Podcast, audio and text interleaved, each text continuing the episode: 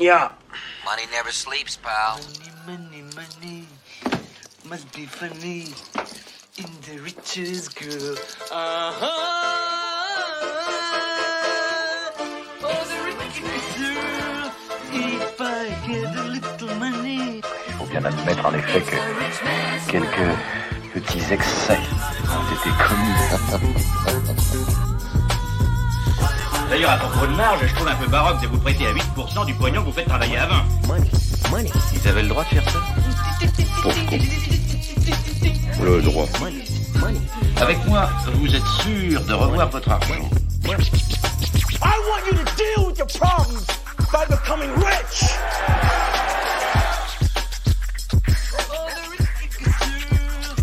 Je crois qu'il serait temps, messieurs, de, de tenir le langage du bon sens.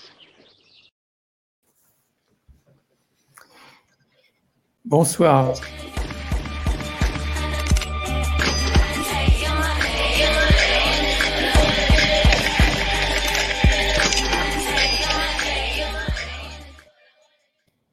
Et bonsoir. Bonsoir. Donc je vais, je vais commencer euh, et laisser ensuite la Hassen euh, compléter ou voir euh, développer un point de vue différent sur, sur cette question. Je suis Pierre Noisa, donc je suis entrepreneur du Bitcoin et blogueur sur le sujet du Bitcoin depuis une dizaine d'années. Euh, donc j'y travaille à temps plein sur ces questions crypto-monnaies, aussi bien technologiques Bitcoin que Ethereum depuis une dizaine d'années euh, pour Bitcoin et évidemment un peu moins pour, euh, pour Ethereum qui est venu après. Donc crypto-monnaie, technologie libre, oui c'est vrai, c'est des, un des changements apportés par l'invention de Bitcoin, c'est que du coup on a accès à une technologie qui permet de tenir les comptes pour une communauté euh, de manière, je dirais, industrielle, mondiale, euh, sécurisée. Euh, et auparavant, avant cette invention, ça, n'était pas possible. Il fallait faire appel à des technologies propriétaires, en gros les, fournisseurs de logiciels des banques, et à telle enseigne que les, les- fameuses monnaies locales hein, qui se développaient avant, avant que Bitcoin arrive, avant que les crypto-monnaies se développent, le modèle c'était plutôt des monnaies locales comme alternative aux monnaies traditionnelles.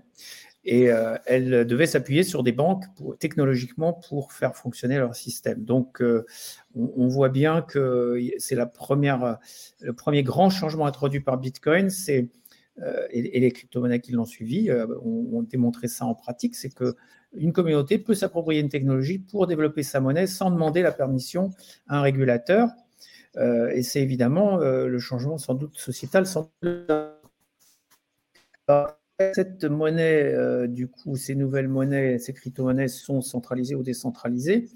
Alors là, il faut, bien comprendre que c'est la, centralisation et la décentralisation sont des notions euh, spectrales, c'est pas binaire. C'est-à-dire qu'on a une zone, euh, on va du très centralisé au, très décentralisé, mais en passant par toutes les nuances de gris. Et les nuances sont en général assez subtiles. Ça va dépendre à la fois du protocole et de la topologie du réseau. Quand je dis topologie du réseau, ça veut dire le nombre de nœuds, euh, comment est organisée la validation des transactions, comment est, sont organisées, comment est organisée la distribution des transactions, comment est organisée la création monétaire. Donc tout ça va varier d'une crypto-monnaie à l'autre. Aujourd'hui, euh, de la vie générale, euh, Bitcoin est, sans doute la, la crypto-monnaie la plus décentralisée à cet égard, parce que justement, elle est mondiale, elle est répartie sur l'ensemble de la planète et euh, il y a euh, un protocole qui permet euh, d'empêcher quiconque de prendre un contrôle durable du réseau. Je le dirais comme ça pour pas pour rester le plus neutre possible. Il y a d'autres protocoles qui offrent une décentralisation, je dirais, satisfaisante, mais qui sont moins bien protégés contre une possible recentralisation. Je pense notamment au, au réseau à preuve d'enjeu où on, euh, pourrait observer euh, des prises de contrôle euh, par l'acquisition des coins. Et il n'y a pas dans ce cas-là, dans la preuve d'enjeu, de mécanisme pour casser, je dirais, cette domination d'un d'un détenteur de coins. Donc ça, je, pense, aux preuves d'enjeu, c'est ça concerne euh, les, les, les blockchains à la mode hein, qui sont venus assez récemment, euh, comme Tezos, Cardano, Solana, etc., ou, euh, Ethereum qui est en train de migrer d'un modèle euh, à preuve, preuve d'énergie à preuve d'enjeu. Donc la preuve d'énergie qui est très critiquée pour la consommation, l'utilisation de l'énergie, euh, en fait cette utilisation a une finalité bien précise qui est de, de, rendre possible une, décentralisation euh, durable, je dirais. Après, euh, on pourrait parler de, de, je dirais de l'influence néfaste ou pas de tel ou tel système sur l'environnement. Là-dessus, les avis divergent. Euh, puisqu'il y a en gros le modèle euh, proposé par Bitcoin, c'est celui d'une monnaie qui certes utilise de l'énergie, qui tokenise de l'énergie, mais qui est en quantité limitée, permet donc d'avoir une quantité limitée de monnaie en circulation.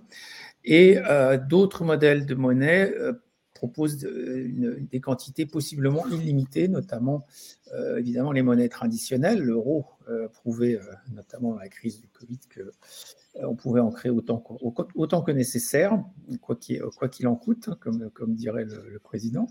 Euh, donc, et puis les, crypto-monnaies donc à preuve d'enjeu peuvent aussi être créées en quantité limitée puisqu'il n'y a pas a pas réellement d'énergie qui est utilisée pour les, pour les créer. Pour, euh, donc, qui est monétisée par, par la, ces, ces, nouvelles monnaies. Donc, dans le cas des monnaies à preuve d'enjeu, on a affaire aussi à un modèle de monnaie en quantité illimitée. Et la question, effectivement, c'est de se dire si on a des monnaies en quantité illimitée, on peut donc financer un nombre illimité de projets. Et donc, on n'est pas capable d'empêcher que des projets euh, néfastes pour l'environnement soient financés. Et donc, c'est ce qu'on observe, puisqu'il y a des tas de projets très néfastes pour l'environnement qui se trouvent des financements et qui sont lancés. Euh, le les premiers projets les plus néfastes pour l'environnement étant les guerres, bien sûr. Hein. les guerres étant financées par la, les monnaies traditionnelles. Alors, récemment, ça s'est un peu calmé, il y en a peut-être un peu moins qu'au cours du XXe siècle, mais enfin, ça reste le principal problème de la monnaie à quantité illimitée. Historiquement, elle a servi à financer des guerres. Euh, et euh, la guerre contre le virus, c'est un autre exemple d'application où là, c'est ça peut paraître plus utile, effectivement, dans la guerre contre le virus. On a aussi le besoin de créer de la monnaie, et c'est ce que permettent ces monnaies dites élastiques en quantité limitée. Donc voilà pour les crypto-monnaies, elles se, démarquent, dans certains cas, particulièrement pour Bitcoin, dans d'autres, euh, comme les, monnaies à preuve d'enjeu, elles se rapprochent des monnaies traditionnelles, mais toujours avec une, une possibilité pour une communauté de créer sa propre monnaie qui reste quand même l'avancée la, plus, euh, le changement. Euh, sociétal le plus important, à mon avis, importé par, l'invention de Bitcoin. C'est la possibilité, encore une fois, de, lancer une monnaie euh, indépendamment, sans demander la permission à qui que ce soit. Euh, voilà. Donc voilà ce que je pouvais dire en introduction. Je suis sûr qu'Assen peut compléter ça. Ah bah, j'ai pris plein de notes déjà, Pierre, donc j'aurais même des questions à te poser aussi. Euh, alors moi, je suis Assen, je suis économiste, voilà, et contrairement à Pierre, euh, je ne suis pas euh, tous les jours, 24 euh, heures sur 24, sur les crypto-monnaies. je suis tombé dans la marmite en, vers 2015-2016, donc en plus j'ai moins d'expérience que Pierre là-dessus. Et je suis tombé dedans parce que, comme j'ai découvert un peu par hasard, en fait, ça existait déjà depuis belle lurette, hein, depuis 2000, 2009, 2008 même, si on parle du texte de Satoshi Nakamoto. Et ce qui m'a fasciné, en fait, alors deux choses. Euh, la première, c'est cette tentative euh, de produire une monnaie qui ne soit pas euh, dans les formes connues, qui, échappe complètement à l'autorité bancaire, à la centralité d'un État, etc. Donc ça, ça m'a complètement perturbé. Donc j'ai voulu en savoir plus. j'ai voulu notamment savoir comment, comment dans cette monnaie-là, on a pu reconstruire un système de confiance qui soit l'équivalent du système de confiance, entre guillemets, euh, du système, de, des banques qui nous transmettent la confiance, supposément. Et donc, je me suis demandé, mais quel était le système de confiance qui joue à, égalité comme ça avec le système bancaire? Et la deuxième chose qui m'a énormément frappé, euh, et là je parle vraiment en termes généralistes, c'est l'extrême, euh, comment je pourrais dire ça, transparence, ouverture, tout est accessible, que ce soit le code, que ce soit les informations qui circulent, les transactions que nous faisons, les paiements que nous faisons, tout est au vu et au su de tout le monde, en fait si, vous voulez, contrairement au système bancaire et aux monnaies bancaires, où euh, si je voulais faire un virement euh, à Pierre pour lui payer euh, tel ou tel service, eh bien, ça se fera dans le secret de nos banques, en quelque sorte, et de manière un peu occulte, alors que pas du tout. Avec le Bitcoin, alors j'ai mon pseudonyme qui va apparaître aux yeux de tout le monde, le montant que je vais transférer, et aux yeux de tout le monde, il y aura aussi le, le code qui représentera le wallet de Pierre qui apparaîtra aussi. Donc tout ça m'a complètement euh, presque bouleversé en fait. Euh, et j'ai voulu en savoir plus. Et alors, ça m'a amené à me poser une première question, avant même de savoir ce qu'étaient les crypto-monnaies. je me suis déjà reposé la question à moi-même de ce que c'était que la monnaie. Euh, et c'était une question assez fondamentale. En fait, j'avais pas soupçonné euh, à quel point elle était fondamentale parce que jusqu'à présent, j'en étais resté à ce qu'on m'avait appris en fac d'éco. Et moi, en plus, j'ai fait l'université de Paris 1 en tant qu'étudiant, donc une fac assez euh, poliment, je vais dire, assez mainstream, on va dire. Une fois, j'avais un collègue qui m'a présenté à des collègues à lui de la CGT, des chercheurs de la CGT. Hein. Et il a dit, voilà, je vous présente à scène docteur ou doctorant à Paris 1. Et là, j'ai senti un gros silence. Euh, je leur ai dit, mais attendez, je suis un hétérodoxe à Paris et ils m'ont dit, non, non, non, euh, même les hétérodoxes de Paris sont des orthodoxes pour nous. Donc, vous voyez, je viens d'une fac assez carrée et on m'avait tout le temps dit, la monnaie, ça sert euh, à mesurer la valeur des choses, ça sert à organiser les échanges et ça sert à faire de la réserve de valeur. Et, quand je me suis reposé la question en étudiant le Bitcoin, je me suis rendu compte que cette définition ne tenait pas la route, parce qu'on me définissait juste les usages d'une monnaie sans définir son essence même. Et quand on s'intéresse à l'essence d'une monnaie, on s'aperçoit très rapidement que c'est une croyance, euh, que c'est un système de confiance qui provoque la croyance. Euh, par exemple, si vous prenez un billet de banque de, de sais pas moi, de 100 euros, euh, moi je sais très bien que intrinsèquement le billet de banque il vaut un centime, deux centimes d'euros si je compte toutes les protections. Pourtant, Christine Lagarde l'a signé, la BCE l'a tamponné et tout le monde me dit que ça vaut 100 euros. Alors au début j'ai du mal à y croire, mais quand je vais au marché et que j'achète des marchandises, je vois bien que les vendeurs me donnent des marchandises d'une valeur de travail de 100 euros. Et donc, c'est une folie collective, enfin, une croyance collective qui est basée sur un système de confiance. Et donc, si je devais définir la monnaie vraiment euh, très rapidement, je dirais que c'est un système de confiance avec différents niveaux de confiance euh, qui repose aussi sur du monnayage, euh, une croyance collective, et ça peut provoquer les trois usages de la monnaie que j'ai indiqués tout à l'heure. Et donc, euh, très brièvement, quand j'en suis revenu au Bitcoin et que j'ai commencé à m'y intéresser ainsi qu'aux autres crypto-monnaies, je me suis dit, mais quel est ce système de confiance? Alors peut-être que dans le public, vous êtes tous initiés, mais pour ceux d'entre vous qui ne savent rien, juste en deux mots, eh bien, le système de confiance, il a été rebâti par l'infrastructure technique. Voilà, donc il y a un protocole à évoquer Pierre, euh, il y a euh, un système de stockage de l'information, et pas que de l'information d'ailleurs, sur des petits blocs qui se cumulent les uns sur les autres, qu'on va appeler la chaîne de blocs, la blockchain. Et enfin, il y a des acteurs qui sont chargés d'authentifier les transactions et de faire tourner en quelque sorte la blockchain. Chacun d'entre eux dispose d'une version complète de la blockchain. Euh, Satoshi Nakamoto en 2008, donc le fameux concepteur énigmatique, enfin inconnu de ce système, a dit je veux bâtir un système sans confiance. C'est-à-dire qu'il fallait comprendre D'abord, on fait plus confiance aux banques, on fait plus confiance à tous ces tiers corruptibles qui émettent de la monnaie n'importe comment, mais surtout, on se fait plus confiance à nous-mêmes. Donc, il va falloir en permanence prouver qu'on est digne de confiance, avec différents types de preuves, euh, voilà, qu'a évoqué brièvement tout à l'heure Pierre. Et donc, ce système-là m'a énormément intéressé parce que, en quelque sorte, il se proposait d'être l'équivalent du système bancaire. En disant, ben voilà, on a fait une monnaie, on a fait un système dans lequel il faut prouver sa confiance, donc qui génère finalement de la confiance. Et, euh, le but maintenant, c'est euh, de pouvoir exister sans aucune autorité orwellienne qui contrôle, etc. Alors, une des caractéristiques, évidemment, c'est cette fameuse centralisation, décentralisation. Donc, Pierre a évoqué qu'il y a tout un spectre, évidemment, selon les monnaies qu'on étudie. Euh, j'ai même vu dans certains articles, peut-être je, je, parle sous, sous ton contrôle, Pierre, mais j'ai même vu le terme distribué comme étant quelque chose d'encore plus fort que la décentralisation. Parce que, regardez, si je prends les réseaux, euh, si je prends un des premiers réseaux qui avait été créé, euh, comment il s'appelle, Sean Fanning, c'est le fameux étudiant euh, aux États-Unis qui avait créé le premier réseau de peer-to-peer pour échanger de la musique avec ses potes sur un campus américain. Lui, c'était centralisé. Il avait appelé Napster, il avait son ordinateur.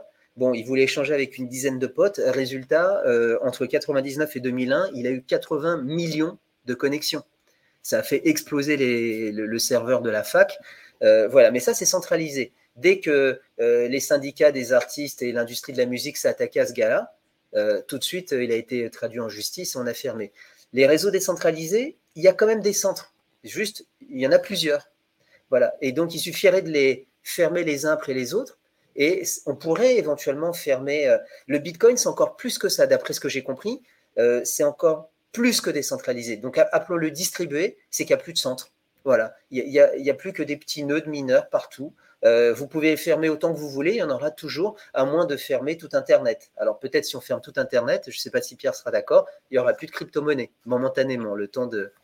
Oui, alors Je, Ouais. je- je veux juste apporter un petit, dans ce que je dis. un petit rappel historique sur le distribué, le distribué versus décentralisé. En fait.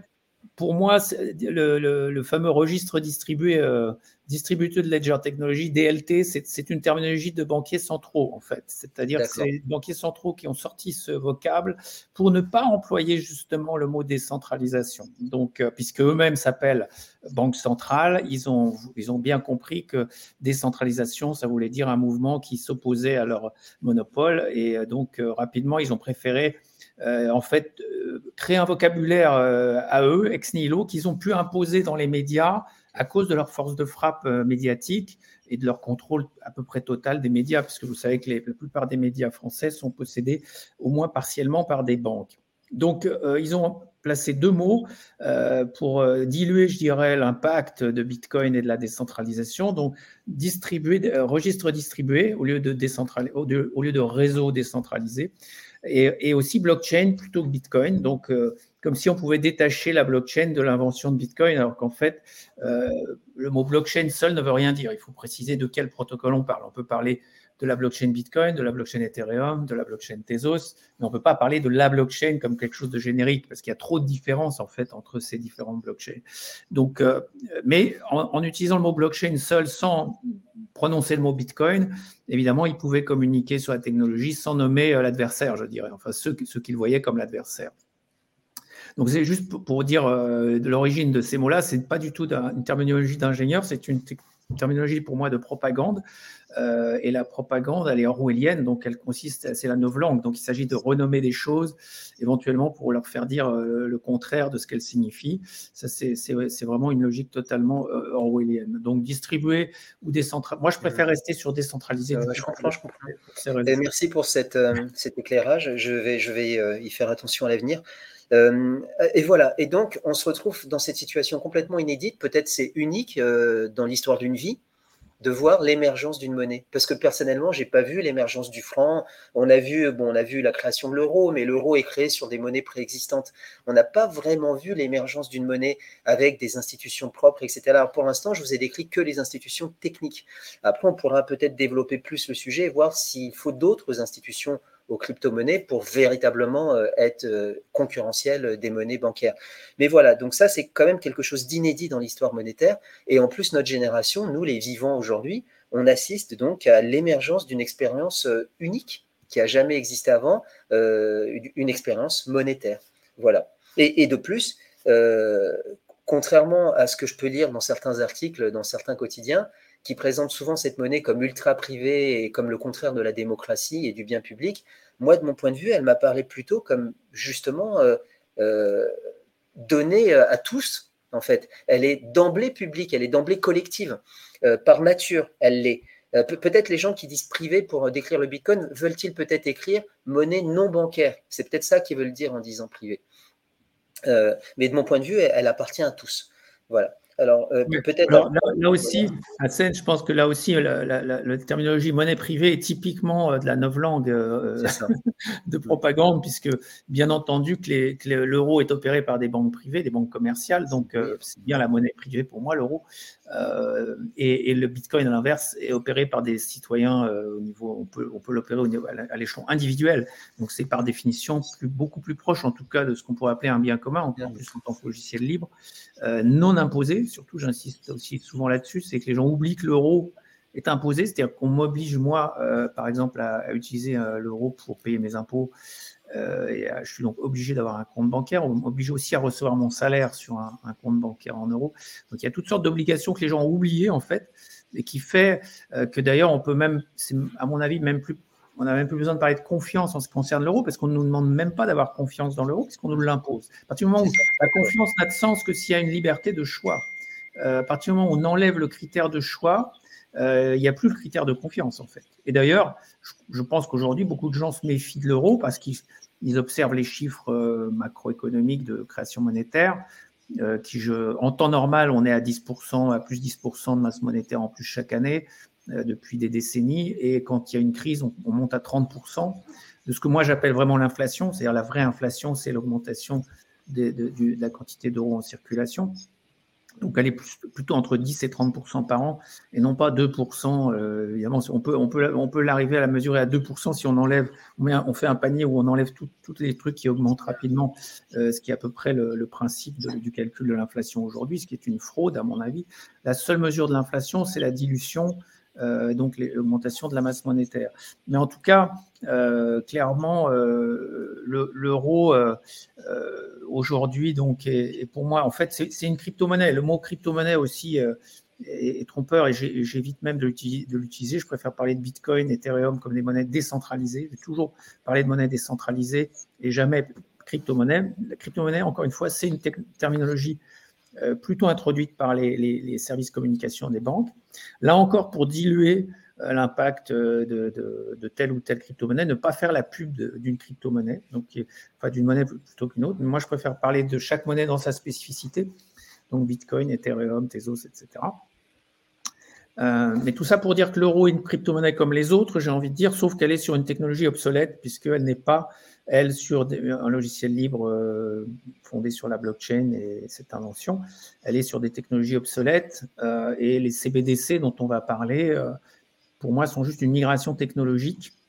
Et comme dans toutes les migrations technologiques qu'il faut falloir faire, les banquiers centraux et les banques en général s'interrogent sur les conséquences de faire cette migration technologique. Mais à la base, une CBDC, c'est juste dire on prend l'euro et on le met en mode blockchain et, donc, ça pose immédiatement la question de sa gouvernance, de son fonctionnement. Est-ce qu'on met des verrous? Est-ce qu'on fait des whitelists? Bon, bah Pierre, je pense qu'on est bon pour euh, la deuxième question sur les CDBC. oui, c'est vrai que j'ai fait.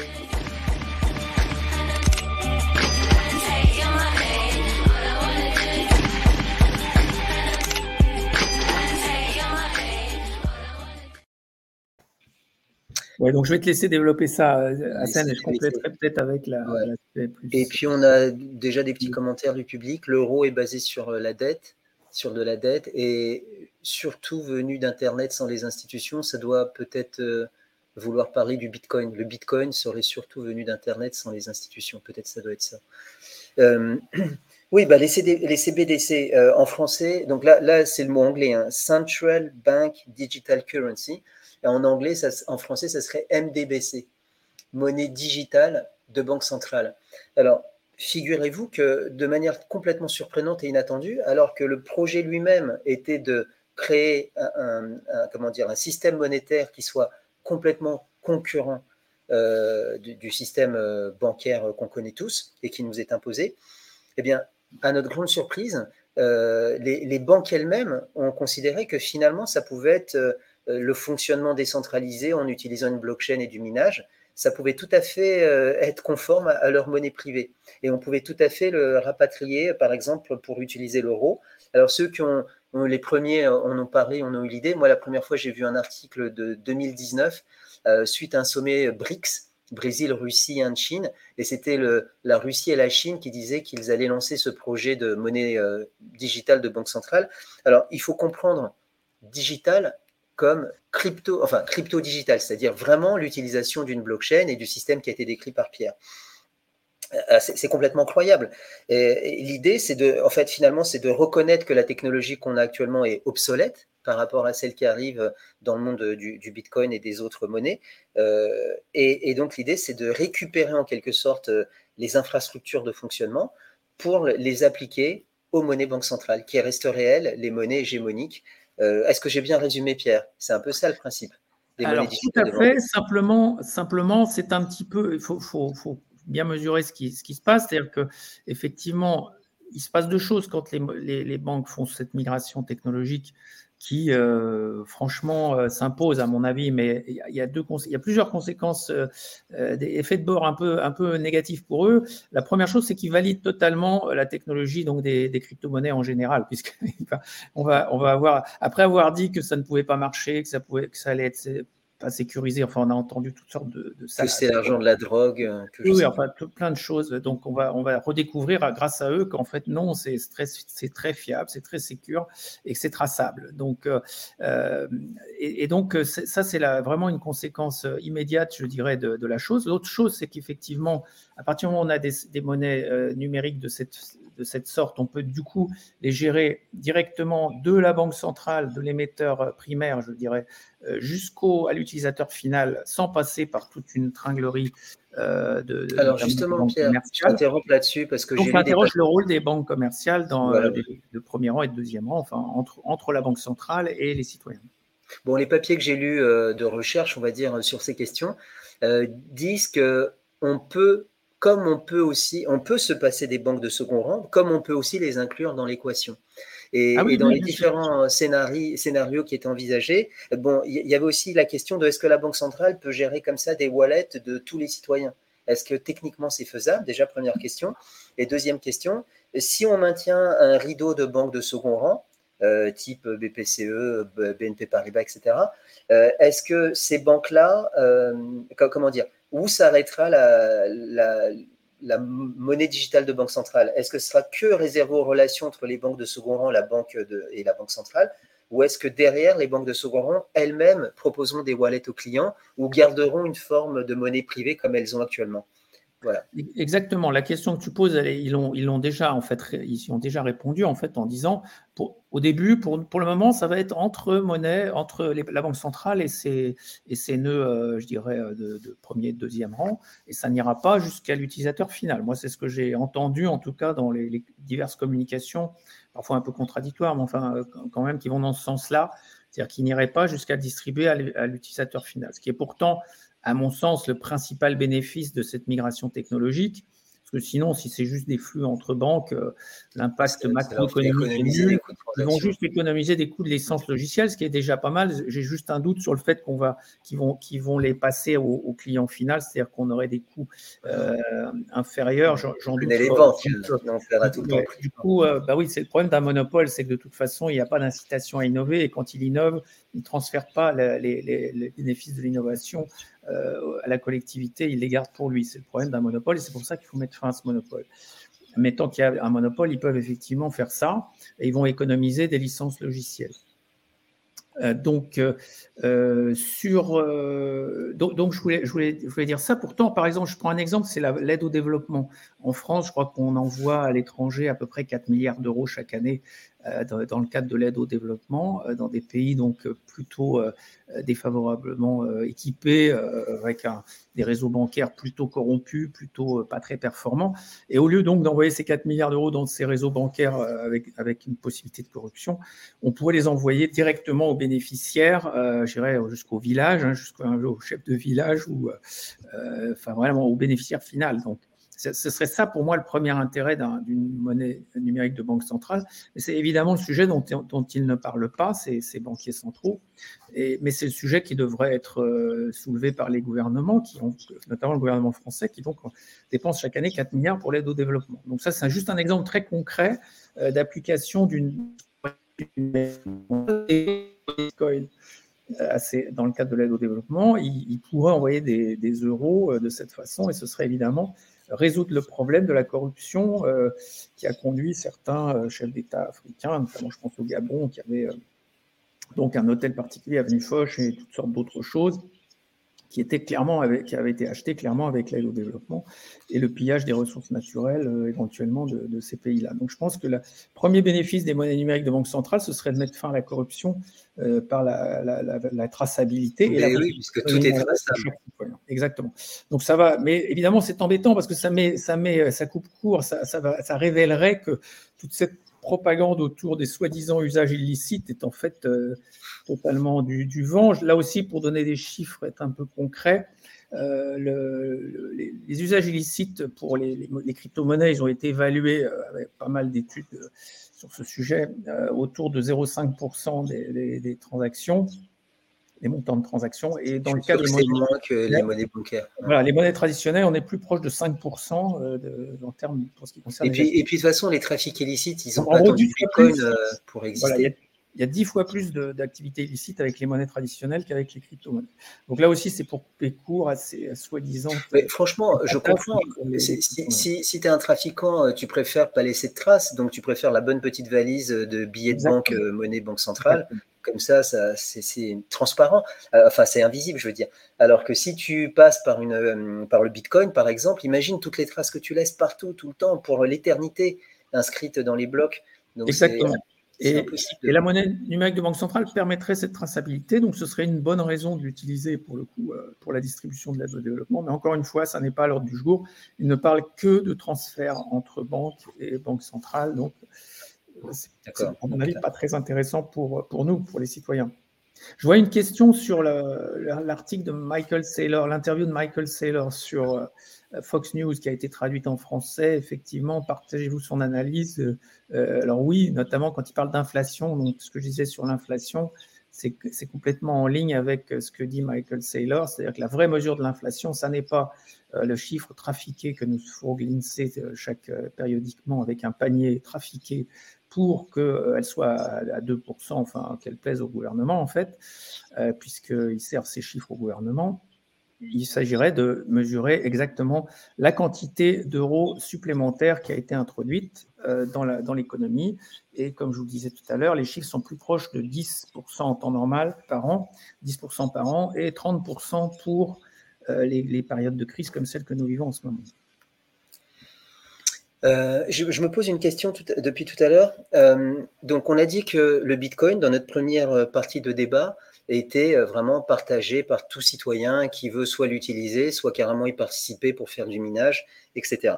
Donc ça, c'est complètement accessible. La question que je me pose, c'est les banques centrales, quand elles vont faire leur MDBC ou CBDC en anglais, elles vont se baser sur quel type de mineurs? Est-ce que les, ça va être du minage privé, en quelque sorte, dans des réseaux fermés?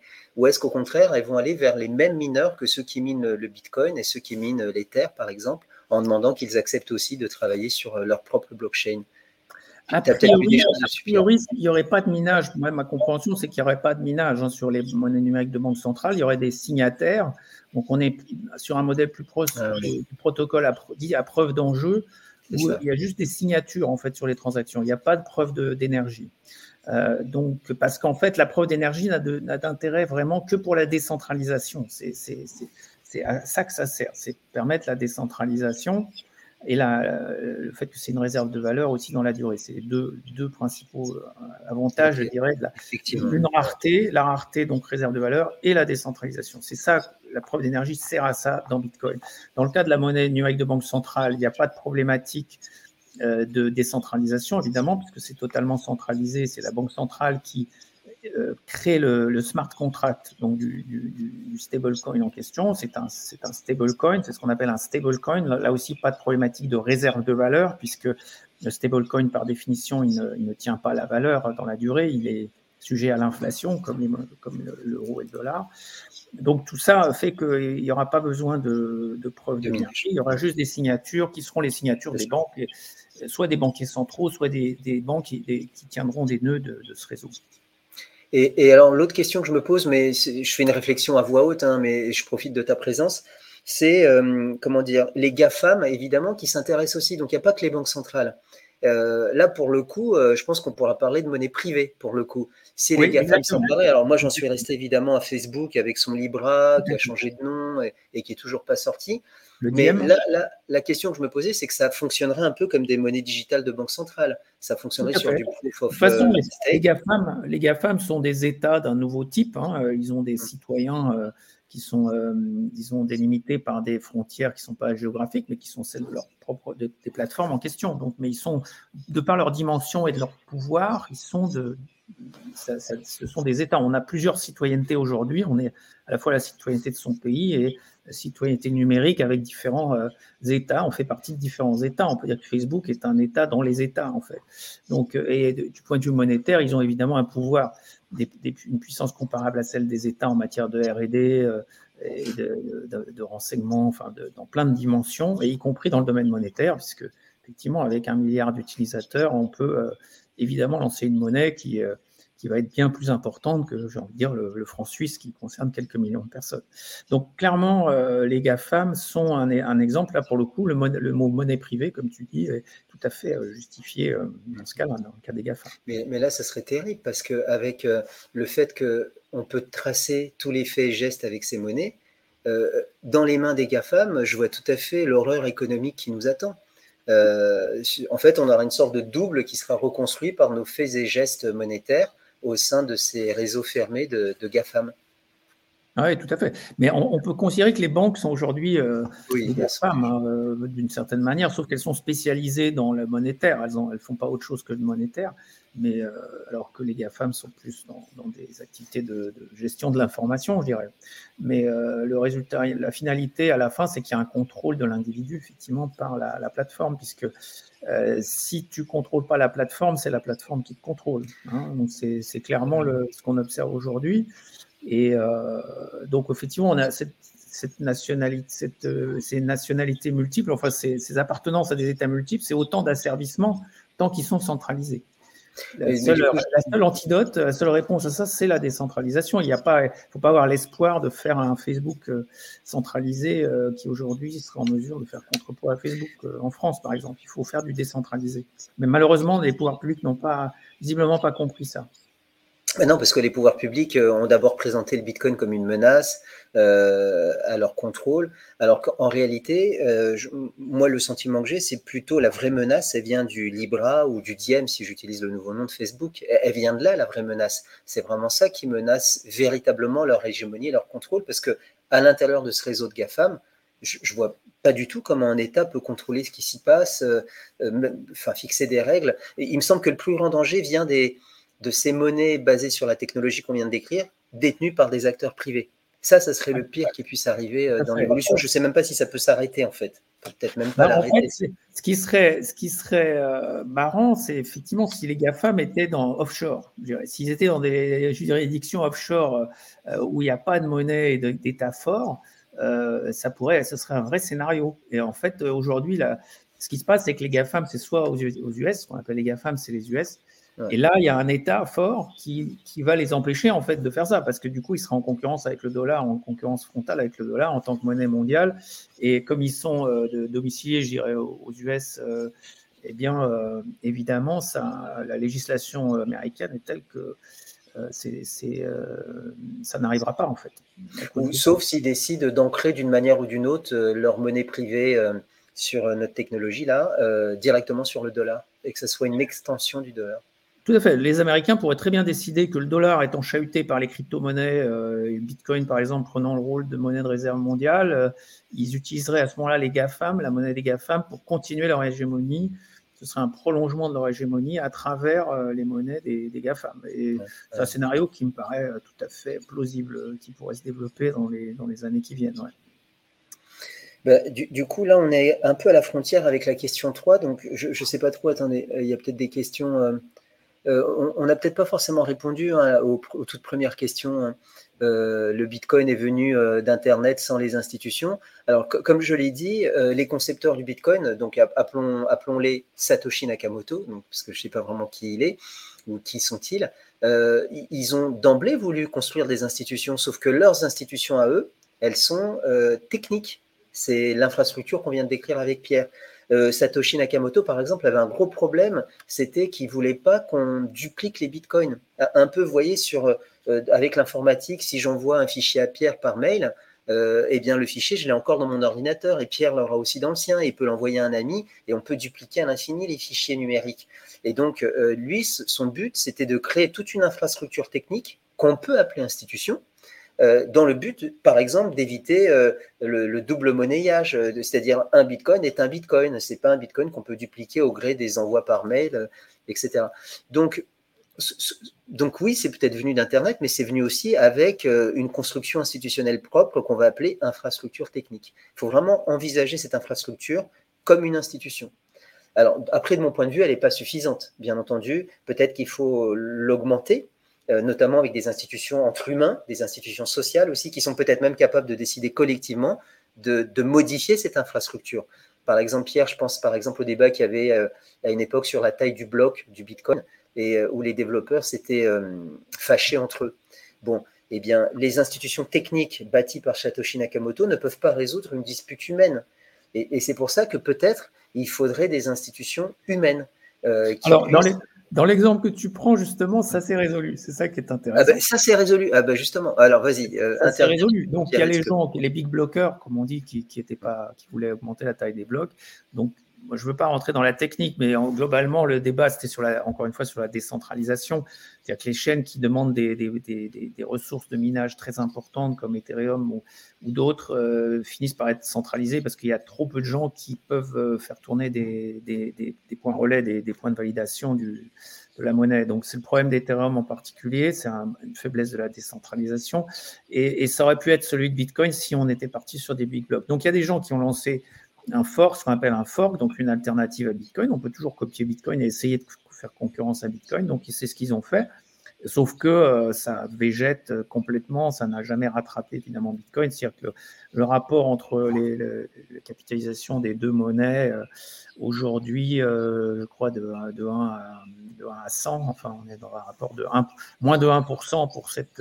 donc 99%, je dirais, de, de l'écosystème Bitcoin est resté sur. Euh, donc il y, a eu un, il y a eu un vote, le marché où les, Bitcoiners, en tout cas, ont voté et le résultat du vote, ça a été 99% et 1%.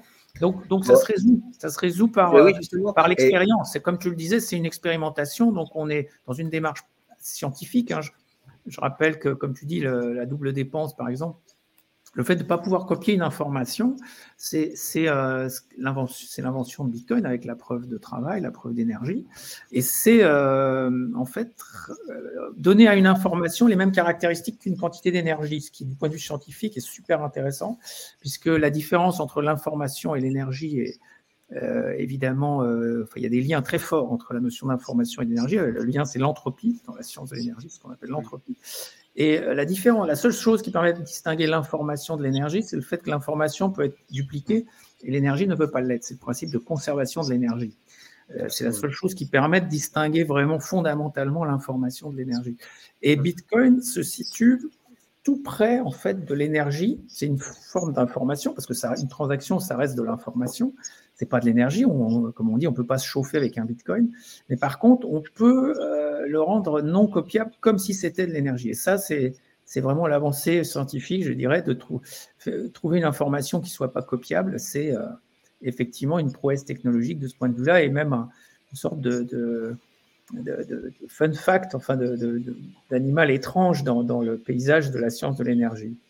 Tu sais que tu es que je connaisse qui applique la loi de l'entropie la loi de la conservation euh, au Bitcoin. Euh, j'ai pas trop lu euh, de, papier là-dessus, sauf les tiens, sauf tes travaux. Oui, oui, je, je rapproche les deux domaines parce qu'effectivement, il y a beaucoup de gens qui, parlent de la monnaie, il y a beaucoup de gens qui parlent de la science de l'énergie, mais il y en a peu, enfin moi, j'en ai, j'en ai pas encore trouvé qui parlaient, euh, j'irais, correctement des deux parce que j'ai vu des gens qui en parlaient, mais en faisant des erreurs dans un sens ou dans l'autre, euh, et parfois des gens euh, très très bien intentionnés ou très très brillants. Donc, euh, je pense que c'était important. Mais, mais si je le fais aujourd'hui, je peux le faire peut-être mieux que précédemment. C'est parce qu'il y a Bitcoin justement. C'est-à-dire qu'il y a une expérimentation qui permet de valider le lien entre monnaie et énergie et surtout d'expérimenter avec ce lien. Et ça, c'est très intéressant. En gros, on a mis en évidence trois formes de monnaie. Il y a eu la, la, monnaie matière première avec l'or, le coquillage, l'or, ça c'est l'historique de la monnaie. Après, il y a eu la monnaie euh, que j'appelle. Tu disais, c'est une dette. Donc, une dette, c'est une promesse d'énergie future, parce que l'emprunteur va devoir rembourser, donc fournir une énergie euh, du travail, donc c'est une, quantité d'énergie pour rembourser la dette. Et la monnaie preuve, donc ça, c'est Bitcoin. Et, euh, et les crypto-monnaies en général, ce sont des monnaies preuves, puisqu'elles apportent une preuve d'énergie. Dans le cas de Bitcoin, dans certains protocoles, l'énergie est descendue à zéro, c'est-à-dire qu'il n'y a plus que les signatures. Mais euh, dans le principe, la construction, c'est quand même des monnaies preuves, mais avec une énergie à zéro, avec le curseur de l'énergie à zéro.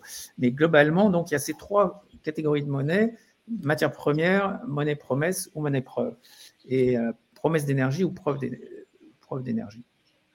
Euh, je, suis complètement d'accord. Je, reviens juste un, petit temps en arrière. J'avais gardé en mémoire quelque chose que je voulais dire. Quand tu parlais des forks, ça me semblait compliqué pour les gens qui ne connaissent pas les crypto-monnaies. Donc, je vais traduire avec mes mots et tu vas me dire si tu es d'accord. Et ça me permettra justement de montrer une petite insuffisance du Bitcoin en termes institutionnels. Donc, comme je vous l'ai dit, euh, on a bâti une infrastructure, on gère le Bitcoin par l'infrastructure technique. Voilà, comme si cette infrastructure représente une institution qui serait l'équivalent euh, de la Banque centrale et de ses banques. OK. Sauf que Pierre nous explique, oui, d'accord, mais il y a une dispute, euh, ensuite on vote, on, propose des améliorations du Bitcoin, euh, on échange sur des réseaux sociaux, on fait même des conférences entre nous, et puis à la fin, on fork, il a dit. là, pour le coup, c'est un hard fork, un vrai fork. Mais si je traduis dans mes termes à moi, ça veut dire on divorce. À bout d'un moment, on divorce. Et Pierre, tu prends ton bitcoin à toi, moi je prends mon bitcoin, j'augmente la taille du bloc, et voilà. Et oui, et un schisme, un divorce. Mais qu'est-ce que c'est que le divorce? Si ce n'est la résolution d'un conflit et la constitution de deux nouvelles communautés avec des règles propres, spécifiques, fonctionnelles, et même peut-être des règles d'interaction entre ces communautés. Donc un divorce, si je peux me permettre cette analogie, c'est un peu une institution, c'est l'institution du divorce, l'institution du fork. Et pourquoi je réagis comme ça? Parce que quand il y avait eu cette dispute, c'était à peu près le moment où je commençais à m'intéresser au Bitcoin, donc je suis déjà tombé en plein dans la dispute. Euh, je, me suis souvenu d'une italienne, je, me souviens de son prénom Primerva, son nom de famille c'était Filippetti ou quelque chose comme ça. Et dans un papier en Italie, elle disait, enfin traduit en anglais, elle disait, bah voilà, c'est la preuve que le Bitcoin va disparaître, il va échouer. Et ça, cette conclusion-là m'avait un peu choqué. Alors, je lui dois quand même le fait qu'elle m'avait décrit ce qui était en train de se passer, donc je comprenais mieux grâce à son papier. Mais sa conclusion m'a choqué. Et du coup, moi, je ne fais pas la même interprétation de ce que tu as dit, Pierre. Euh, enfin, c'est-à-dire, euh, je, je, fais la même interprétation que toi, mais je vais un tout petit peu plus loin. C'est-à-dire que tous les éléments que tu as dit de résolution de ce conflit, jusqu'au fork, pour moi, j'y vois l'émergence d'une autre forme d'institution, qui n'est pas celle prévue par Satoshi Nakamoto, qui est une institution sociale. Euh, j'y vois des formes pré-institutionnelles euh, et qui s'ajoutent en fait à l'infrastructure euh, par la, gestion par l'infrastructure, la gouvernance par l'infrastructure. Et eh bien là, ce que je vois, c'est que s'ajoute progressivement une gouvernance de l'infrastructure. Alors, qui définit des règles de fonctionnement, qui est une institution en train d'émerger, et c'est peut-être l'étage, de mon point de vue, qui manquait dans la création de Bitcoin pour qu'il devienne véritablement une monnaie institutionnalisée. Tu, vois ce que je veux dire avec les deux étages, les institutions techniques et les institutions sociales. C'est peut-être là je divague peut-être un peu, je vais peut-être un peu trop loin, mais euh, voilà ce que je voulais ajouter peut-être en complément de ce que tu as dit. J'entends ce que tu dis. Je pense qu'il y a une communauté Bitcoin qui est, qui effectivement il y a des sous-communautés à l'intérieur de la communauté Bitcoin. Eh ben effectivement, si tu appartiens à la communauté des développeurs du, corps, du, client euh, corps de, Bitcoin Core, donc vraiment le client qui fait tourner le réseau, effectivement, tu appartiens à une sorte de, clergé, je dirais, du, Bitcoin. Parce que si c'était une religion, ce serait un peu le clergé, dans le sens que c'est vraiment les gens qui ont qui, sont les plus proches de maîtriser le réseau. Mais pour autant, il y a des contre-pouvoirs. Et c'est ça sans doute la différence. C'est pour ça que c'est une institution. Si c'est une institution, c'est, je l'institution idéale parce qu'elle fonctionne de manière informelle et de manière euh, vérifiable, expérimentalement. Depuis dix ans, on voit bien que ça marche. Et pourquoi Parce qu'il y a des contre-pouvoirs, notamment. Donc, j'ai parlé des développeurs. Moi, je dis les deux autres contre-pouvoir, ce sont les utilisateurs. Parce que si les utilisateurs cessent d'utiliser le réseau, ben, les développeurs travailleraient pour rien. Donc, euh, Ils ont beau faire un nouveau Bitcoin, euh, si les utilisateurs prennent pas. Il faut que les utilisateurs suivent. Et, l'autre euh, contre-pouvoir, c'est un triptyque pour moi. Et l'autre contre-pouvoir, c'est les mineurs, c'est-à-dire les gens qui, qui, créent la, qui valident les transactions, qui ont aussi un pouvoir puisqu'ils ont investi du matériel, ce que les autres communautés n'ont pas, les deux autres sous-communautés n'ont pas fait. Eux, ils ont investi dans du matériel pour miner et valider les transactions avec la preuve d'énergie. Donc, il y a bien ces trois euh, communautés qui, interagissent dans un cercle vertueux et qui de prendre, de, faire n'importe quoi, j'ai envie de dire. Hein. Les, communautés sont sous contrôle des deux autres dans, le cas d'un triptyque. Et ça, c'est une forme de gouvernance extrêmement efficace euh, à l'expérience, hein, parce qu'au début, on ne pouvait pas le savoir. Hein. c'est que parce que ça marche au bout de 10 ans et après, justement, des étapes comme euh, Bitcoin Cash, enfin le fameux hard fork sur la taille des blocs, euh, etc. Il y, en a, il y en a eu euh, plusieurs hein, dans l'histoire de Bitcoin. On voit bien que ça, que ça marche et c'est ça qui est super intéressant, parce que ça marche de manière informelle. Euh, on a deux questions, une très longue question de, de Masque sur un Frexit basé sur un franc ressuscité et une zone franche pour attirer les bitcoiners, les développeurs, qui ne seraient plus taxés à 30%. Euh, est-ce que cela accélérerait le développement euh, de Bitcoin en France et permettrait à la France de, jouer jeu égal avec euh, la Chine, l'Inde? Je ne sais pas très bien si On peut en rêver, mais je, compte tenu que la France est quand même l'un des pays de l'OCDE, je crois, où les taux de prélèvement obligatoire est le plus élevé dans l'OCDE, j'ai peu d'espoir qu'on s'aligne sur le Portugal, je crois, qui est à 0%.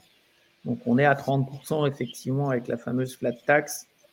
Euh, d'ailleurs, pour l'anecdote, si vous payez vos impôts avec les bitcoins, vous, donc vous êtes obligé de vendre année après année. En fait, le taux monte à 50% si on, applique, si on a à ce moment-là une, série géométrique de raison un tiers à peu près, donc on est sur un, ça converge vers à peu près la moitié. Donc on, est, on prend la moitié en fait de ce que vous avez. L'État va in fine va vous demander 50% de ce que vous avez euh, dépenser en Bitcoin comme plus-value, enfin, ce que vous avez touché comme plus-value une année.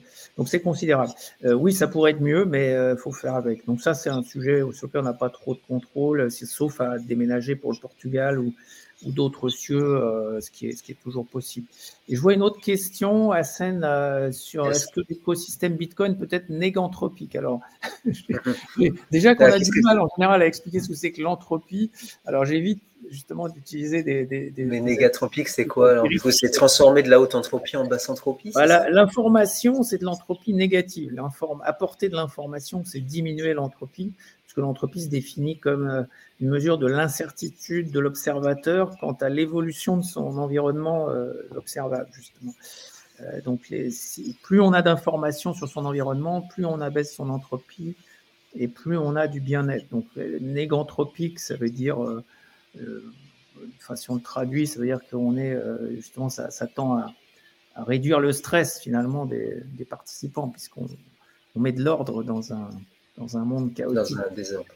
Euh, bon, c'est des, des, questions un peu abstraites, donc je vais pas, et un peu philosophiques après qu'on peut, qu'on peut traiter, mais c'est peut-être dans le temps. de toute façon, c'est peut-être peut la bonne introduction hein, vers le, le, le, bien commun ou l'asservissement.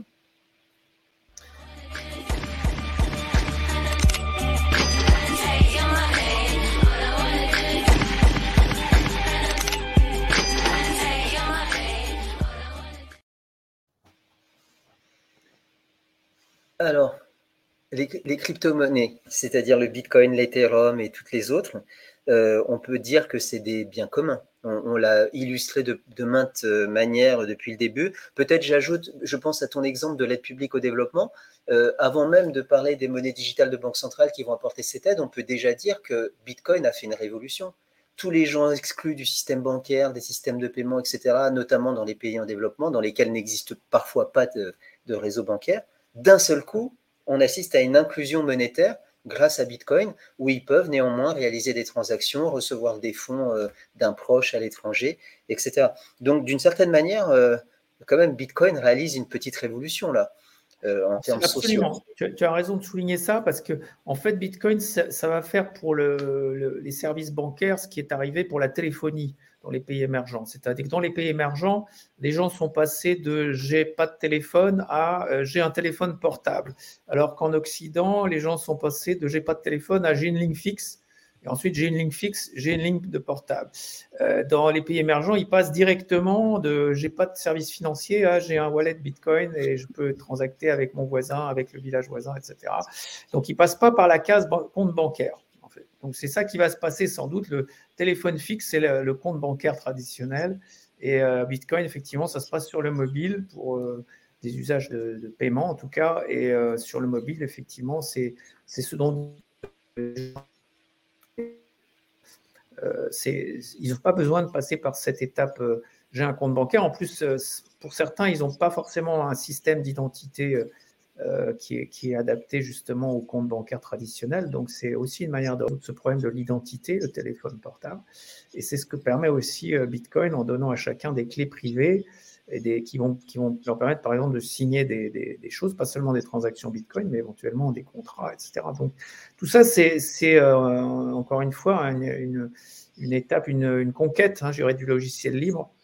parce que si on avait attendu les gouvernements ou les institutions euh, comme l'ONU ou je sais pas quoi pour, pour mettre en place ce genre de, système. On aurait pu attendre longtemps. Avec 250 euh, pays dans, dans le monde, c'est quasiment impossible de mettre tout le monde d'accord. Donc, euh, la, technologie libre comme Bitcoin et les autres crypto-monnaies, c'est ça que ça permet de résoudre. C'est en ça que c'est un bien commun, c'est que tout le monde peut s'approprier.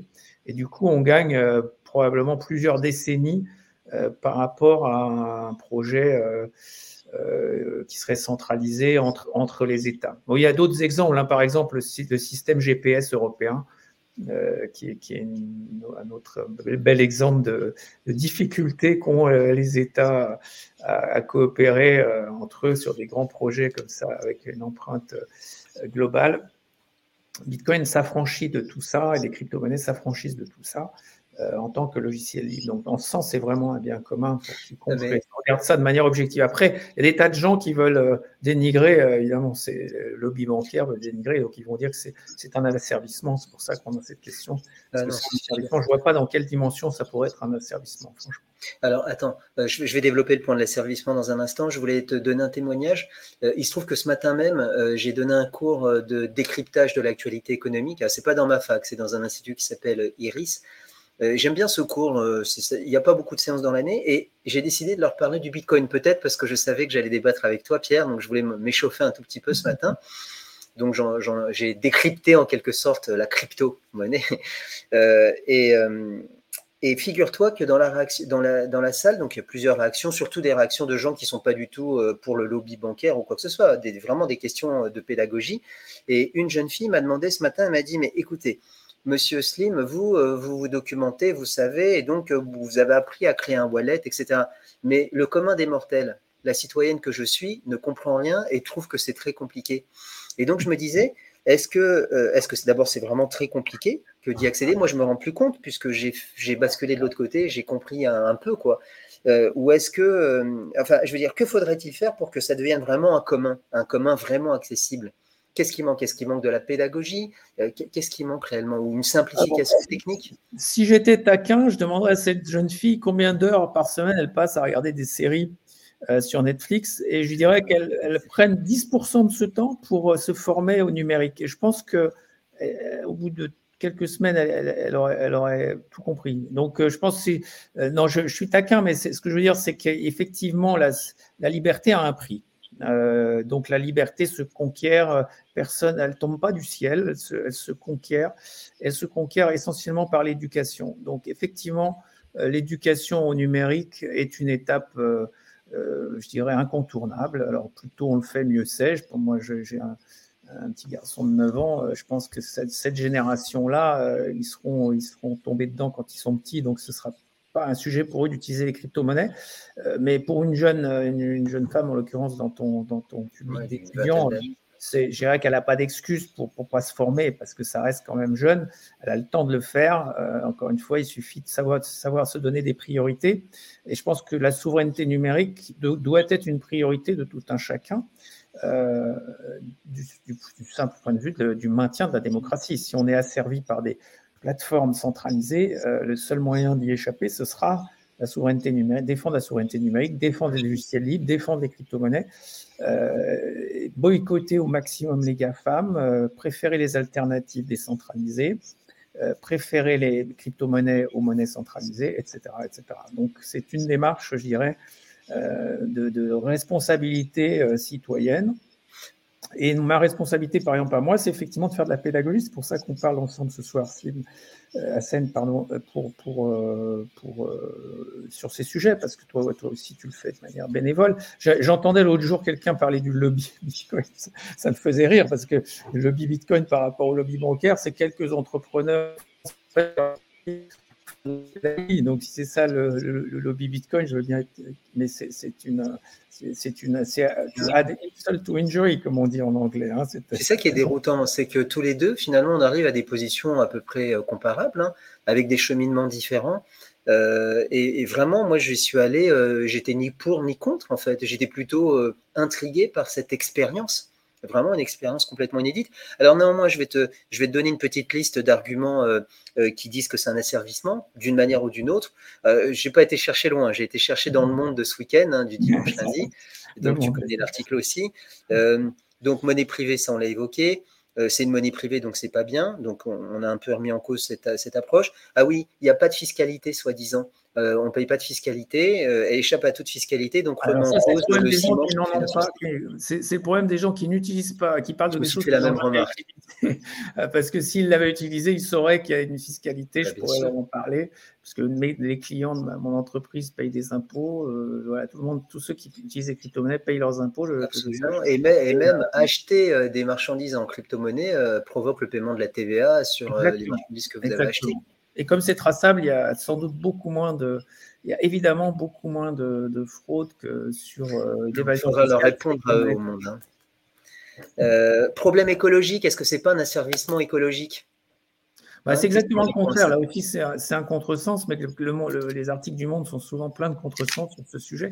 Euh, sur le, sur la description de la planète, l'épuisement des ressources de la planète, c'est lié à la monnaie en quantité illimitée, euh, comme je le disais, puisqu'on peut donc financer tous les projets de forage pétrolier. Euh, s'il y a un étalon monétaire énergétique, on peut essayer tant, on peut commencer à remettre un peu de raison dans les, financements de projets et euh, la mesure des flux d'énergie est donc une, meilleure, un meilleur contrôle de l'économie sous l'angle environnemental. C'est évidemment pas possible avec des monnaies comme les monnaies traditionnelles ou même les crypto-monnaies sans qui, qui s'affranchissent de, de l'étalon énergétique, contrairement à Bitcoin, puisque ces, ces crypto-monnaies qui soi-disant seraient écologiques le sont en fait moins que Bitcoin, puisqu'elles elles permettent de financer n'importe quel projet en théorie. Mmh. Et, là, on n'a même pas parlé des monnaies bancaires, mais moi, je serais curieux de savoir euh, l'émission de tonnes de CO2 euh, du système bancaire euh, traditionnel. Bon, on, a on a des chiffres là-dessus, c'est à peu près deux fois plus que le minage de Bitcoin. Alors, la, critique en général, c'est dire oui, mais le système bancaire traite plus de transactions de Bitcoin, sauf que le système Bitcoin, l'utilisation d'énergie par Bitcoin n'est pas liée au nombre de transactions qui sont traitées sur le réseau Bitcoin, puisqu'il y a notamment le Lightning Network ou d'autres technologies de, de, passage à l'échelle qui, qui n'implique pas du tout de mining de, supplémentaire. Donc, euh, et encore une fois, les gens qui en parlent, ne, connaissant pas la technologie, le, d'ailleurs, ne sont pas intéressés par la réponse. Ils veulent juste euh, propager des idées fausses pour servir un agenda qui leur est propre. Euh, donc, on est dans l'idéologie et c'est pas, ça, il n'y a pas de place pour le débat. mais c'est important que ceux qui nous écoutent aient ces éléments de, factuel pour euh, comprendre que voilà, quand ils lisent ces articles, c'est vraiment de la propagande. Alors, je termine l'article, hein, et ça sera un asservissement aussi parce que 2% des comptes, enfin des wallets, détiennent 95% des bitcoins. Alors, ça veut dire quoi? Ça veut dire que nous, utilisateurs, quand on y va, on rentre déjà dans un monde encore plus inégalitaire que celui que nous construit notre Oui, alors ça aussi, c'est une erreur un peu de, de, de débutant qui est faite par ces, ces auteurs dans le monde, c'est-à-dire qu'ils pensent qu'une adresse correspond à un seul utilisateur alors qu'évidemment, euh, les adresses, par exemple, dans les, dans les, dans les plateformes euh, qui se développent, mais qui, contrairement aux GAFAM, sont en vraie concurrence, il n'y a pas la situation qu'on a sur le, monopole de la recherche, euh, par exemple des pages web de Google, sur le réseau Bitcoin. le réseau Bitcoin étant ouvert, il y a une vraie concurrence. Mais évidemment que les adresses peuvent correspondre à des milliers, voire à des millions de clients. Donc, euh, je ne sais pas d'où ils sortent les 2%, euh, mais si c'est 2% des adresses qui tiennent 90% euh, des fonds, ça ne veut absolument rien dire sur la distribution des fonds, puisqu'elles elles ne sont pas liées forcément à. Il y a des adresses qui peuvent être donc partagées par un grand nombre d'utilisateurs dans le cas des, quand on utilise une plateforme. Mais, ça rejoint vraiment le, ressenti que j'ai. effectivement, je ne considère pas le Bitcoin comme un asservissement. D'ailleurs, moi-même, j'y vais volontairement. Euh, je, je l'utilise. Personne n'est obligé de l'utiliser, exactement. C'est ça, c'est ça. Donc, euh, déjà. Ça peut être un asservissement, puisque personne n'est obligé d'utiliser, contrairement à l'euro.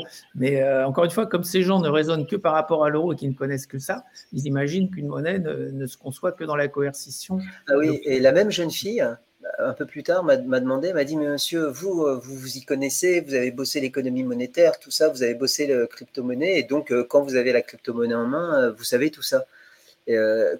alors qu'il y a très peu de monde qui savent. Mais moi, je lui ai répondu, mais mademoiselle, mais vous pensez que dans la rue, les gens qui ont des euros en poche, ils connaissent le système de la banque centrale, des banques de Sauron, de la création de monnaie ex nihilo, de la masse monétaire? Ben non, pas non plus. Juste, ils ont euh, une fonctionnalité, ils l'utilisent sans se poser la question euh, euh, de, toute l'essence de la monnaie qui est au-dessus, de toute la construction. Exactement. Donc, effectivement, donc, donc peut-être rendre la chose effectivement simple, pédagogiquement l'expliquer, sans forcément avoir besoin de tout comprendre finalement quand on utilise le Bitcoin. Je pense qu'il faut, il faut comprendre le, mécanisme de la signature électronique et de la maîtrise des clés euh, privées et publiques. Ça, c'est un peu la base de, de, la sécurité numérique et de la souveraineté numérique. Au-delà de ça, effectivement, il n'y a pas besoin de connaître les protocoles dans leurs détails. oui, c'est parce que si je veux t'envoyer euh, un peu de Bitcoin, euh, il va falloir effectivement que tu me donnes une information, c'est-à-dire où je peux l'envoyer. C'est ça, mon adresse. Comme, comme pour le courrier électronique, il faut que tu aies mon adresse pour m'écrire bah là, il faut que tu aies mon, adresse Bitcoin pour m'envoyer des Bitcoins. Mais c'est à peu près tout euh, ce que tu as besoin de savoir sur moi. c'est ça. Ah oui, euh, je reviens sur des questions qu'on a évoquées tout à l'heure, mais ça fait partie de ce troisième débat de l'appropriation de ces technologies. Tout à l'heure, tu as dit, euh, euh, comment dire, une prise de contrôle. Tu as parlé de ça comme une menace. Et tu as dit, Bitcoin est très robuste face à ce type de prise de contrôle, parce que j'imagine qu'une fois qu'on prend le contrôle, on peut faire de la fausse monnaie, on peut faire justement tout ce que Satoshi voulait éviter, dupliquer des bitcoins, etc. Euh, et tu as dit que pour les, les autres, les preuves, euh, les proof of stake, là, je ne sais plus comment on dit, preuves d'enjeu en français, euh, c'est plus délicat. Alors, moi, je me souviens qu'à une époque, je ne pourrais pas te dire l'année, mais ça remonte aux années où toi, tu as dû rentrer dans le Bitcoin. il y a eu à un moment donné un regroupement de mineurs qu'on appelait un pool de mineurs qui a failli atteindre une puissance de calcul qui leur aurait permis justement de prendre le contrôle. Et ils se sont d'eux-mêmes fractionnés. Mais est-ce que ce risque pourrait se reproduire? C'est-à-dire qu'on est une, majorité, par exemple 51% de capacité de calcul détenue aux mains de quelques mineurs, et que du coup, comme ils peuvent s'auto-valider ce qu'ils créent comme fausse monnaie, ils peuvent créer toute la fausse monnaie qu'ils veulent en Bitcoin et se l'auto-valider. Euh, est-ce que ça, ça peut arriver ou ça peut pas du tout arriver ça peut, ça peut arriver, mais quand on est en preuve d'énergie, comme Bitcoin et comme Ethereum jusqu'à présent, mais encore une fois, Ethereum est en train de changer vers la preuve d'enjeu, donc ils seront exposés à ce problème. Les Bitcoins se sentir dans le sens qu'on peut, à ce moment-là, venir challenger euh, ceux qui ont pris la majorité, euh, soit en faisant un hard fork. Bon, à ce moment-là, on dit la chaîne, leur chaîne à eux, elle est invalidée et on change, euh, par exemple, euh, la technologie de hachage et on part sur une nouvelle, sur une nouvelle branche. Euh, donc, il y a des moyens de, de, mettre en place des mesures un peu radicales pour, pour se casser le, cette logique. On peut aussi rajouter simplement du matériel de minage et, et, augmenter et, reprendre la majorité. Voilà, il suffit d'investir dans, dans le matériel de minage et à ce moment-là, ils vont, être, ils vont redevenir minoritaires. Et tu vois, je trouve ça incroyable, ça. On dirait, ça fonctionne un peu comme la démocratie tu, as la majorité. On vote, avec son, le du capital. En l'occurrence, là, il faut effectivement acheter, euh, acheter du matériel pour, euh, pour pouvoir faire contrepoids. Et alors, la proof of stake, c'est pas mieux Dans le cas de la preuve d'enjeu, par contre, c'est très différent puisque la preuve d'enjeu, c'est lié au nombre de coins que tu détiens. C'est-à-dire que si quelqu'un détient la majorité des coins, et il suffit de la majorité même relative, malheureusement, sur, euh, sur la preuve d'enjeu, il y a beaucoup de gens qui sont euh, qui ne votent pas en fait avec leurs coins, qui se contentent de les, avoir, mais ils ne sont pas forcément des stakers. Euh, ils ne les, ont pas euh, engagés, disons, dans, la gouvernance. Et à ce moment-là, il suffit d'une même d'une majorité relative. Mais en cas de majorité absolue, c'est encore pire parce que dans ce cas, on ne peut pas forcer quelqu'un à vendre ses coins. Contrairement à la preuve de travail où, les, adversaires peuvent ajouter du, matériel, acheter du matériel et venir contester la majorité. Dans le cas d'un preuve d'enjeu, on ne peut pas obliger quelqu'un à vendre ses coins. Dans ce cas, la, prise de contrôle est, impossible. Il est impossible de le déloger de cette position dominante dans ce cas-là. Donc, c'est un vrai problème de la preuve d'enjeu. Il faudrait imaginer des, des, hard forks à ce moment-là à répétition, des réorganisations. Enfin, on voit qu'il y a des problèmes plus assez épineux de décentralisation avec la preuve d'enjeu. Mais c'est un peu technique pour ceux qui nous écoutent, mais ils peuvent approfondir ces questions en, étudiant ces, protocoles. Mais euh, c'est vrai que c'est assez compliqué, c'est un peu abstrait, mais c'est ça qu'il faut retenir, c'est que la, preuve de travail, on peut avoir des prises de contrôle temporaires, mais c'est très difficile de maintenir euh, durablement euh, une majorité, parce qu'il n'y a pas d'intérêt, les autres vont puisque finalement ça diminue la valeur des coins, donc il n'y a pas, pas d'incitation à prendre la majorité. C'est comme tu le dis, c'est ce qui s'était passé à l'époque où des mineurs avaient pris la majorité, c'était d'eux-mêmes splittés euh, en plusieurs, euh, plusieurs poules de minage. Euh, dans le cas de la preuve d'enjeu, c'est moins clair, les contre-mesures sont moins claires. Ok. On a une question et je pense que ça doit être. c'est lié à notre débat sur l'asservissement parce que c'est une question qui a trait à une forme d'asservissement. Est-ce qu'une institution comme BlackRock peut reprendre la main sur une, l'Ether, par exemple, ou le Bitcoin en venant euh, racheter massivement euh, cette monnaie? Alors, le rachat des coins euh, en grande quantité, c'est très difficile parce que c'est des marchés où, évidemment, ça fait bouger les cours. Quand on, commence à racheter un coin, ça, fait bouger le cours. Donc, ça veut dire que le cours va monter, donc on va racheter les coins de plus en plus cher. Et ça veut dire qu'on ne sait même pas, on sait quand on commence à dépenser de l'argent, mais on ne sait pas quand on s'arrête. Et après, pour quel bénéfice? Bah, Si c'est centralisé, ça va se voir. À un moment, euh, il y a quelqu'un chez BlackRock qui va le dire, ça va fuiter, et donc la valeur du coin va tomber à zéro. Donc je vois pas trop en théorie. Des... C'est un peu comme parler de la météorite qui peut tomber sur notre maison et mettre fin à cette conférence. Euh, c'est sûr qu'une météorite peut tomber sur la maison et mettre fin à la conférence, mais ça ne nous empêche pas de nous d'avoir cette conférence en toute sérénité. Donc je pense que pour les crypto-monnaies, c'est pareil, il y a plein de choses qui peuvent leur arriver en théorie, mais en pratique, euh, ça n'arrive pas. Quoi. Donc on va pas, mm. on va pas passer trop de temps à, en avoir peur. On sait juste que ça peut, ça peut arriver, mais si ça arrive, euh, c'est à la fois très improbable et, surtout en théorie des jeux, c'est des stratégies perdantes pour ceux qui les, c'est toute la beauté de la théorie des jeux, c'est qu'effectivement, les, crypto-monnaies sont protégées par la théorie des jeux. Donc, les gens qui mettraient en œuvre des, attaques comme ça, euh, à la fin, seraient perdants. Donc, il n'y a pas d'incitation à le faire, en fait. Encore une fois, les seuls qui ont intérêt euh, à faire ça, c'est des gens qui. bon, on connaît la Corée du Nord qui ferme Internet pour euh, rester la Corée du Nord, j'ai envie de dire. Hein, si la Corée du Nord ouvre Internet, ça devient la Corée du Sud. Donc, euh, euh, ça se comprend. Sur, les crypto-monnaies, on ne voit pas trop l'intérêt d'un État de fermer Internet pour empêcher les crypto-monnaies de se développer, parce que tous les autres États du monde vont, utiliser ces monnaies. Euh, donc, économiquement, c'est des, canaux supplémentaires, c'est de la concurrence, rend les monnaies plus performantes. Quel que soit l'angle sur lequel on le regarde, c'est plutôt un accélérateur de l'économie. Donc, donc ça, les mettrait euh, en dehors du jeu économique en partie.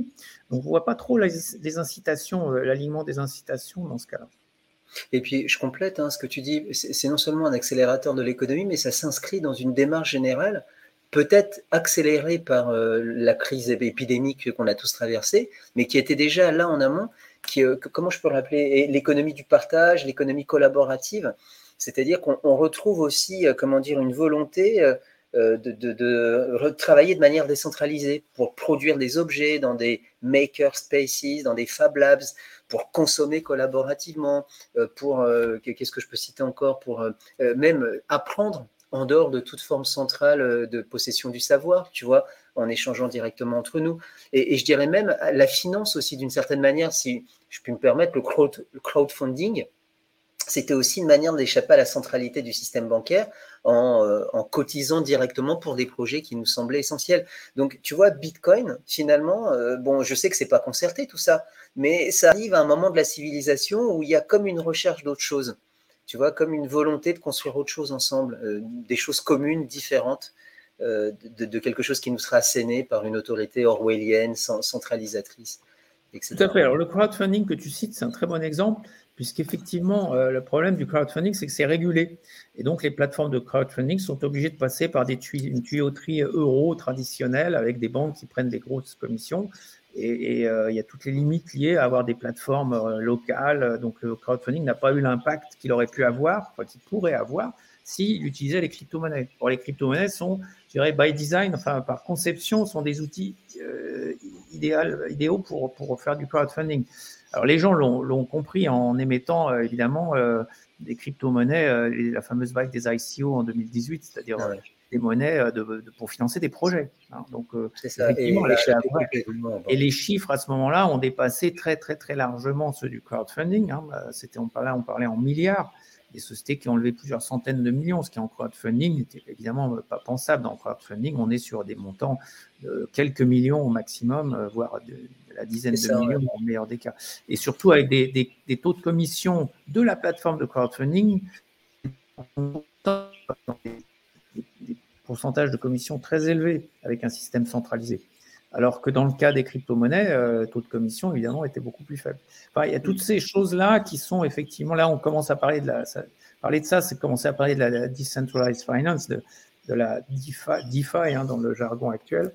Euh, c'est qu'une des nombreuses applications de la finance traditionnelle qui va migrer sur les crypto-monnaies pour des raisons, euh, pour de multiples raisons, mais c'est juste une mise à jour technologique qui a plein d'impacts positifs sur, euh, sur les usages en question.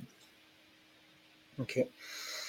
Bah écoute, euh, s'il n'y a pas d'autres questions, est-ce que tu veux dire le mot de la fin, Pierre?